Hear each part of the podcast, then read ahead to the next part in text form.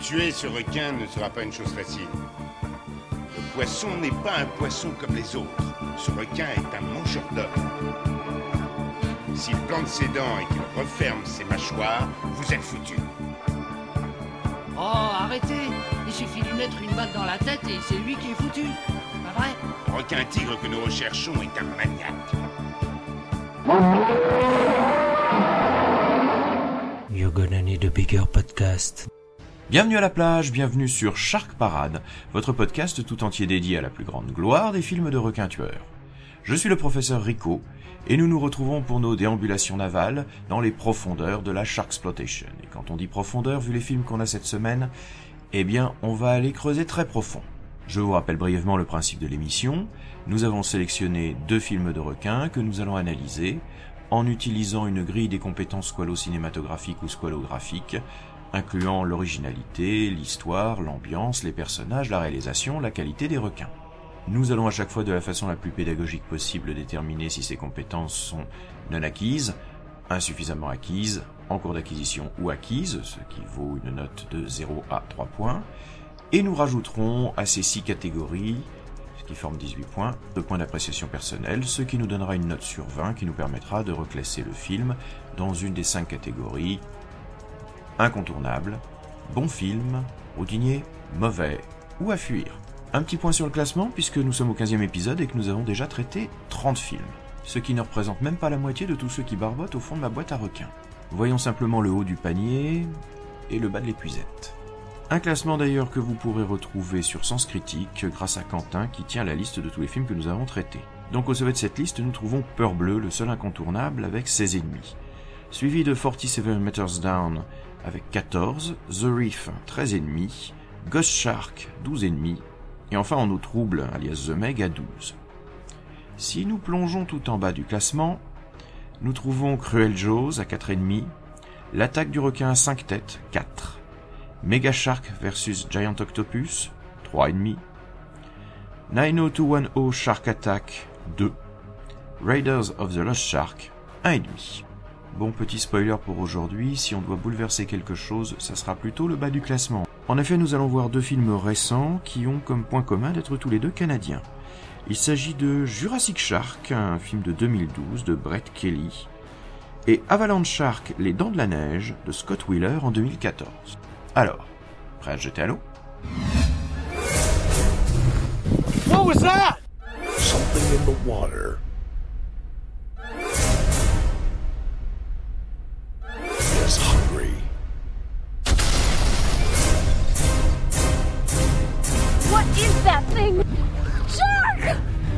Drilled too deep, unleashed a predator we haven't seen 200 million years.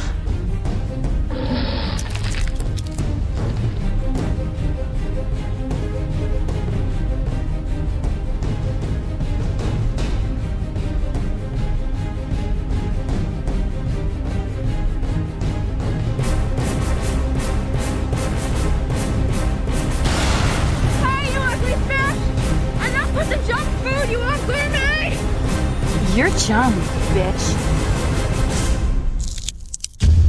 Jurassic Shark. Bon, moi vous me connaissez, je suis pas le mec exigeant. Vous me mettez un requin, deux trois répliques qui claquent, des persos sympas, un peu de sang, un peu d'action, un bout de mise en scène, euh, je suis content, ça fait ma soirée, vous avez la moyenne. Mais il est dit que la cinéphilie squalesque est une vallée de larmes, et il fallait donc que je retombe fatalement sur un film de ma némésis, Brett Kelly. Ouais, Brett Kelly. Alors je vous en avais déjà touché deux mots, hein, essentiellement des insultes d'ailleurs, lors du visionnage de Raiders of the Lost Shark, lors de l'épisode 8 du podcast. Eh ben, avant son Raiders, euh, l'animal avait déjà un film de requin à son actif, au titre tout aussi joyeusement imaginatif et mensonger, Jurassic Shark. Alors ça, faut lui reconnaître un talent, c'est de savoir trouver des titres. C'est d'ailleurs à peu près le seul talent qu'il a, parce que pour ce qui est de raconter une histoire, de composer un plan, de diriger des comédiens, l'ami Brett, malgré une vingtaine de films au compteur, est l'un des plus épouvantables tâcherons qu'il m'était donné de voir au cinéma, Brett Ratner inclus. C'est donc avec une appréhension toute naturelle que j'ai lancé le film pour le chroniquer. Mon dévouement au public dépassant donc mon instinct de conservation de ma santé mentale. Qu'est-ce que vous me faites pas faire quand même? Nous sommes donc sur une petite île située au beau milieu d'un lac canadien où une compagnie pétrolière effectue des forages. Le tout en grande profondeur jusqu'à toucher une poche d'eau préhistorique, libérant la faune qui s'y trouve, dont un mégalodon qui s'en va barboter dans le lac et dévorer tout ce qui s'y présente. C'est trop profond. Vous creusez trop, docteur. Vous vous inquiétez pour rien. De toute façon, l'étape 2 a déjà été enclenchée il y a 20 minutes de cela. Que voulez-vous qu'il arrive, sérieusement? Hein?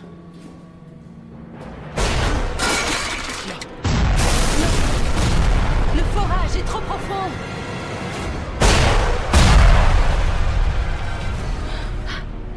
Non mais c'était quoi ça? C'est rien, avant il y avait souvent des séismes ici. Ça avait l'air d'une explosion. Sûrement les paysans du coin qui s'amusent. Mieux vaut entendre ça que d'être sourde. Je suis folle Et justement se croisent sur ce plan d'eau un petit groupe d'étudiantes en bikini et un gang de voleurs mené par une redoutable psychopathe qui viennent de dérober un tableau inestimable, mais que ces ballots ils font tomber en plein milieu du lac lorsqu'ils sont attaqués par la bête alors qu'ils essaient de fuir la police en barque. Bon bah voilà voilà, on en est là, hein. ça dure 1h15 et c'est pas super brillant. Bon, évacuons déjà tout de suite le premier problème, vous vous en doutez bien, il n'y a absolument aucun rapport avec Jurassic Park, même si le scientifique en chef de la compagnie pétrolière s'appelle Dr. Grant. Ouais, vous attendez pas à quoi que ce soit de préhistorique, hein. il se contente juste de reprendre la typo de Jurassic Park sur l'affiche et de nous proposer un mégalodon qui a en fait le physique d'un grand blanc ordinaire. C'est bien simple, je sais pas par quoi commencer, tout est nul. Kelly sait pas faire le point avec sa caméra, il sait pas faire la balance des blancs, ce qui fait qu'on se retrouve avec une image qui floute, qui est partiellement surexposée. Les décors, c'est censé se passer sur une île déserte au milieu d'un lac abandonné hanté par un requin, mais on n'arrête pas de voir des signes d'activité un peu partout. Des petits bateaux à voile qui passent en fond, un chemin de terre avec plein de traces de pneus sur une île censée être déserte. Le laboratoire secret, bah, c'est des couloirs et un escalier d'immeuble. Le raccord est fait dans une scène avec un garage.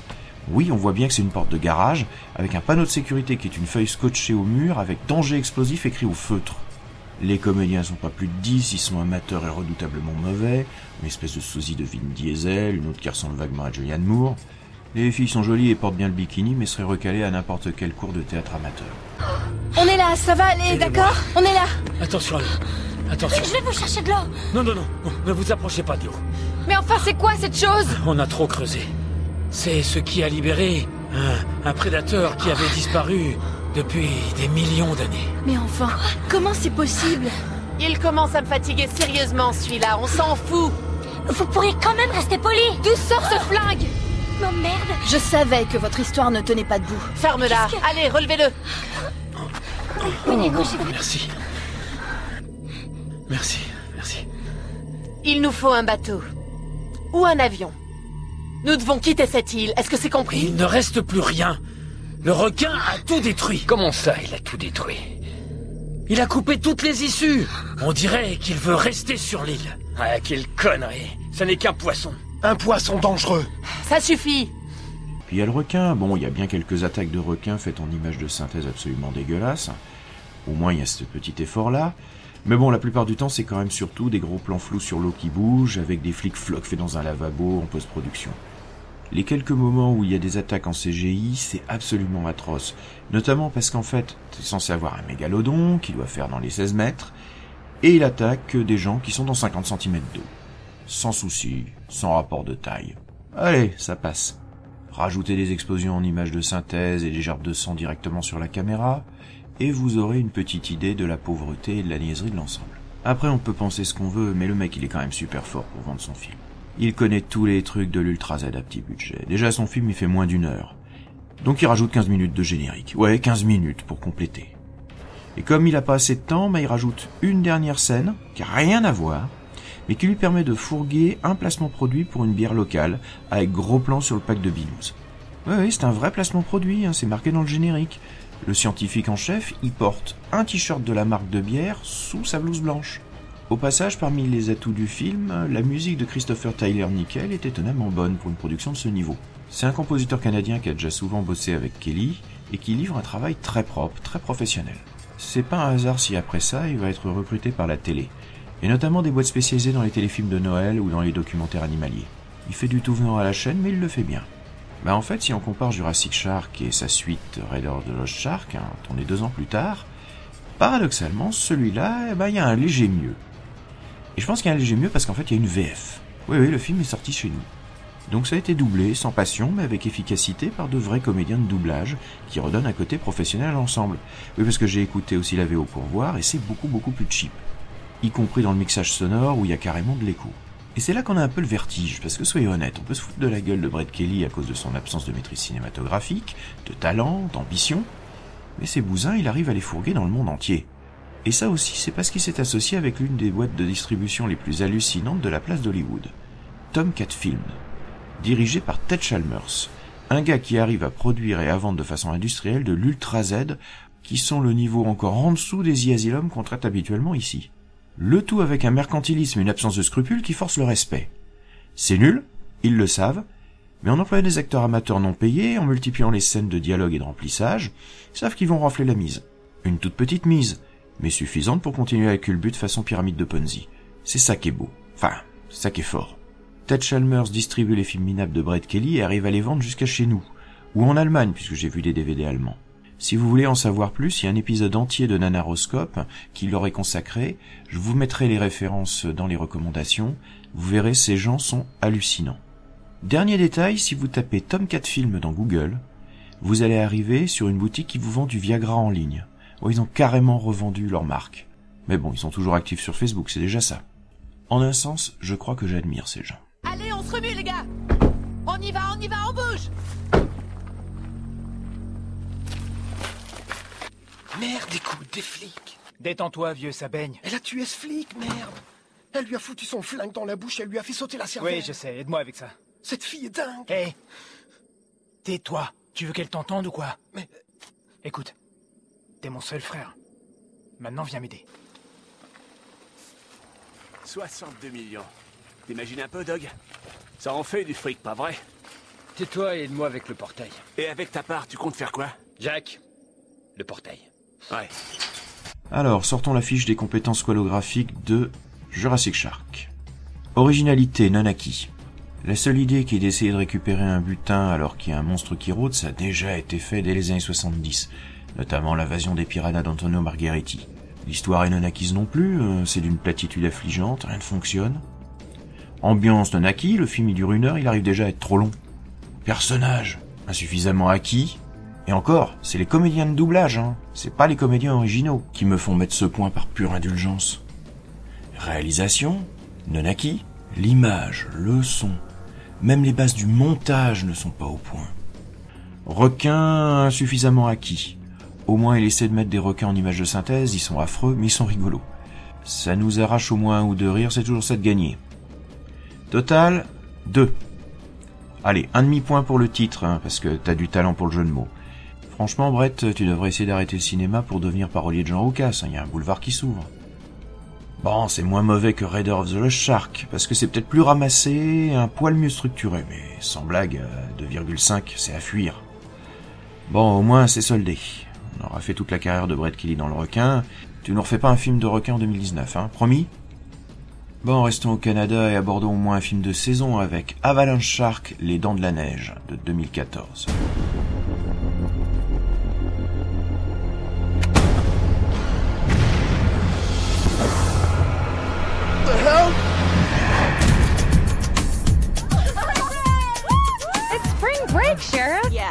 Everything goes.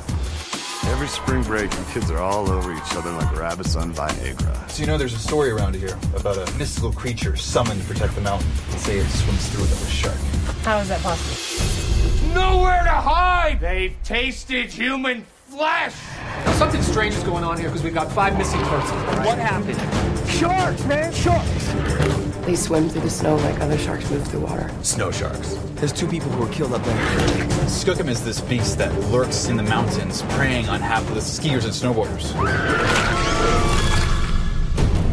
Snow's gonna run red with your blood.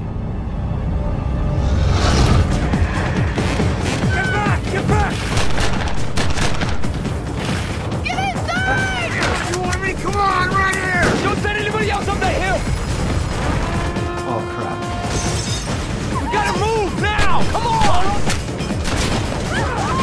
Come on, scuff him! You gotta make a run for it!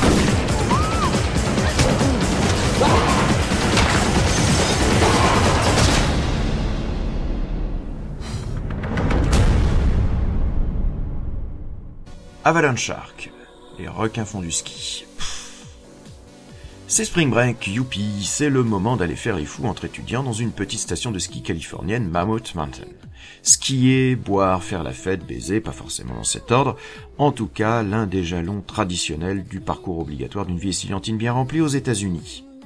Hélas, lors de la préparation des pistes pour la saison, une avalanche préventive a dérangé et abattu des totems sacrés.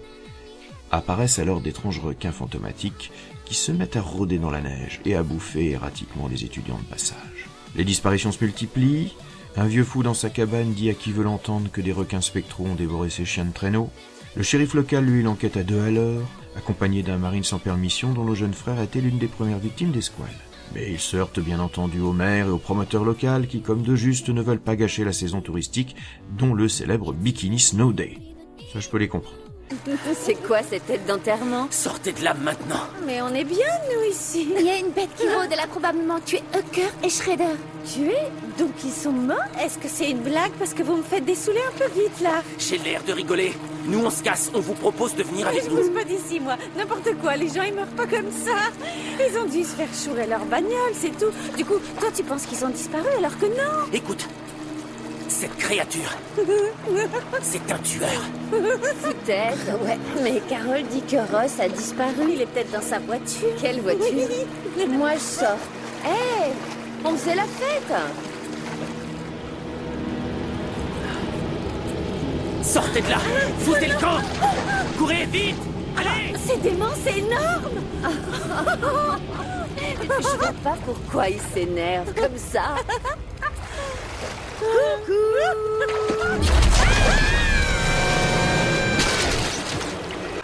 Non, bon, les Canadiens, faut l'avouer, les, films de requins, c'est pas vraiment votre truc. Vous, c'est plutôt les rames de tramway, le sirop d'érable, les chanteuses à voix insupportables.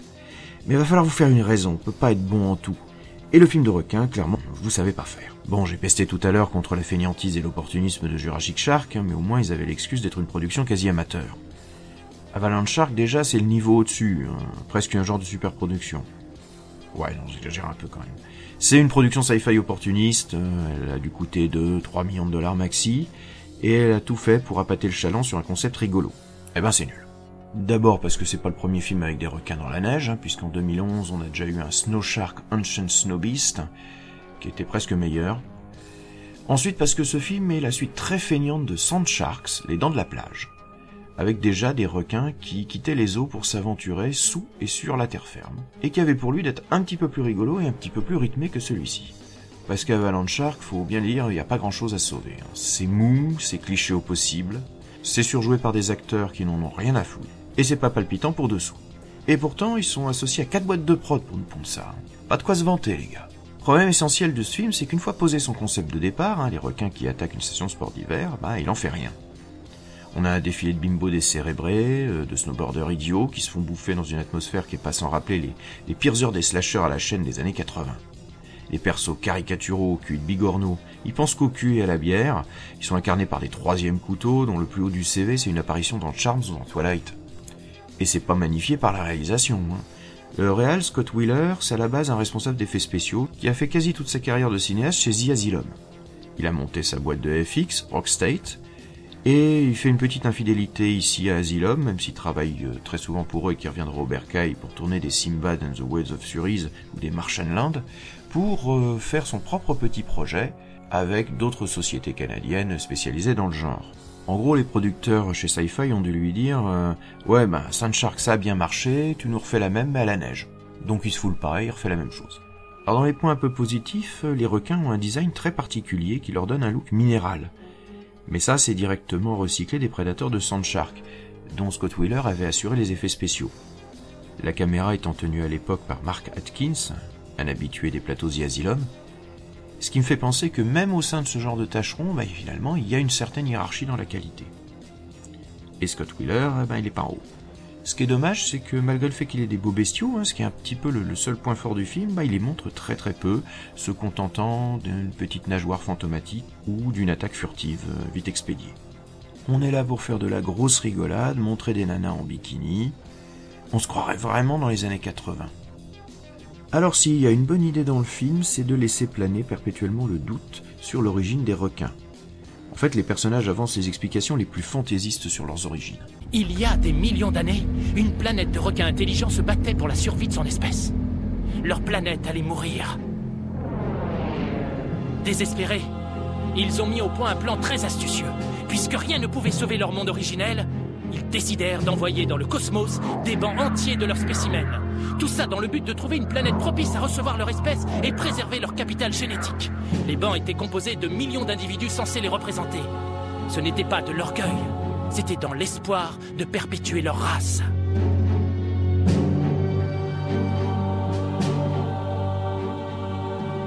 Les bancs de requins dérivèrent dans l'espace pendant une éternité à la recherche des conditions atmosphériques adéquates pour recommencer leur vie ailleurs. Au cours de ce périple, leurs cellules énergétiques se sont affaiblies et peu ont survécu.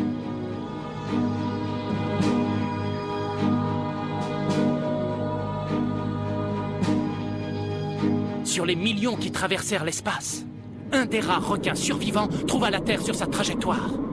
Il ne lui restait plus qu'un seul propulseur auxiliaire. C'est ce qui empêcha ce requin voyageur d'ajuster sa trajectoire dans l'atmosphère terrestre et de plonger dans l'océan Pacifique. Il s'est écrasé ici, dans ces montagnes. Son capital génétique a été endommagé pendant le crash, donc au lieu d'assister à la création d'un requin intelligent, on a vu émerger un monstre. Skocom était né. L'espace, des montagnes, des requins. Je vais me recoucher, merci. Est-ce que ce sont des requins extraterrestres? Est-ce que ce sont des esprits invoqués par les chamans indiens? Des requins qui ont été piégés dans le lac à une époque préhistorique? Le film ne prend pas parti et ménage même dans son final le fait que la théorie la plus fumeuse pourrait bien être la vraie. Laissant au passage la porte ouverte à un troisième film qui aurait pu s'appeler Space Shark. Et ils l'ont pas fait. Croyez-vous les gars, je suis étonné que personne n'ait encore exploité ce concept pour un futur long métrage. Le résultat, c'est que cet Avalanche Shark, ben, c'est un film pas bien passionnant. Il est exécuté, dans tous les sens du terme, par des gens qu'on avait rien à foutre. Malgré quelques idées et des bons moyens, ben, tout tombe à plat. Et euh, Avalanche Shark va s'inscrire dans les tréfonds du genre. Dommage pour lui. D'autant que l'affiche claquait bien, même si c'est en fait la repompe inversée de celle de Snow Shark. La musique de David Finlay est à l'image du film, impersonnelle et oubliable. Le gars a une longue carrière dans le genre, il a bossé pour à peu près tout le monde sur la place de Los Angeles, hein, même David de Coteau l'année dernière, et il utilise tous les effets classiques de composition orchestrale assistée par ordinateur. Bref, un film qui, sur tous les aspects, est pas prêt d'avoir sa première étoile. Tu sais ce qu'on dit? Non, vas-y, je t'écoute. Alors, il paraît que le homard crée de douleur quand on le plonge dans l'eau. Tu es sûr? En tant que scientifique, je pense que c'est seulement la vapeur qui s'échappe. Hum. Hmm. Mais n'importe quelle créature mérite de mourir dans la dignité. Alors avant, je les assomme. Tu es tellement humaine. Et tellement sexy. tu es la plus sexy des biologistes marins que je connaisse, et de loin. Est-ce que tu connais d'autres biologistes marins, au moins? Eh bien, mon grand-oncle était biologiste marin, tu sais. Mais beaucoup moins sexy que toi. Il merci est mort beaucoup. de toute façon. Ça le met hors compète. Alors, les compétences squalographiques de Avalanche Shark, les dents de la neige. Originalité insuffisamment acquis. Tout est repris de Sand Shark, mais sans rien amener de nouveau, de rafraîchissant malgré la neige. Seul le petit délire sur l'origine possible des requins ajoute une petite touche qui lui permet d'obtenir ce point. Parce que l'histoire, elle, est non acquise. Ce ne sont que clichés sur clichés, rien ne vient troubler un catalogue de poncifs débité à la chaîne. Les personnages sont non acquis non plus, ils sont insupportables. Les quelques-uns qui du métier surjouent au-delà du raisonnable, les autres s'en foutent visiblement et annonnent leur texte. Ils ont été la plupart choisis d'ailleurs pour leur capacité à porter un bikini, ou avoir une belle gueule sportive à l'écran. L'ambiance est insuffisamment acquise, alors on arrive à rire à certains moments, tant le film est nul. La réalisation, elle, est non acquise, hein, la platitude du filmage couplée à l'incapacité de Wheeler de faire autre chose que du champ contre champ ou du plan clipesque avec des skieurs dans tous les sens, eh ben ça fait qu'on obtient un truc très très ennuyeux et totalement impersonnel. Requin en cours d'acquisition, bah c'est dommage, ils ont un design sympa, il serait beau si on les voyait un petit peu plus, si on leur avait accordé une vraie présence à l'écran et si on s'était pas contenté de les filmer furtivement. Donc on arrive à un total de 4 et franchement, j'ai rien à rajouter. C'est juste nul. On a un film qui profite tellement de son concept pour rien en faire qu'il a flingué les suites éventuelles malgré un potentiel à la Sharknado. Avalanche Shark aurait pu être un délire sympa, il se contente juste d'être un truc mou du genou qui provoque l'inintérêt au bout de 10 minutes. Un vaste gâchis. Et c'est d'autant plus dommage. Bon, allez, il est temps de s'intéresser à ce que nous allons tirer pour la prochaine fois. Alors, que va nous réserver notre boîte à requins Mega Shark versus Colossus, 2015, Christopher Ray. Un Asylum. Bon, moi, il y a un robot géant, j'aime bien les kaijus. Allez, j'y crois, j'y crois, j'y crois, j'y crois. Et deuxième film... Les Dents de la Mer, numéro 3. Joe Alves, 1983. Au moins, le film, il est en 3D. Et puis, c'est un Dents de la Mer, on se rapproche, on tient mon bout. J'espère. Alors, quelques recommandations vite fait, la liste de Quentin pour retrouver tous les films dont nous avons parlé, Nanaroscope, la série de documentaires en deux saisons pour Arte Créatif qui a été réalisée par Régis Brochier et Régis Autran, deux des membres de Nanarland, et qui reviennent notamment sur la société Tomcats. Je mettrai plus particulièrement cet épisode, mais vous pouvez explorer l'ensemble de tout ce qu'ils ont fait. C'est vraiment du tout bon si vous aimez les nanars. Et puis un festival incontournable en ce mois de janvier, du 22 au 26, le Festival des Maudits Films, la 11e édition sur Grenoble, avec du Jodorowsky, avec du John Waters, avec du Trey Parker Matt Stone, avec les chasses du Zaroff, euh, du Kaiju, des Barracuda, du Massacre à la tronçonneuse 2, bref, vous risquez de me voir traîner dans le coin. En attendant, les requins et moi-même, nous vous souhaitons une excellente année 2019. Vous pourrez retourner vous baigner.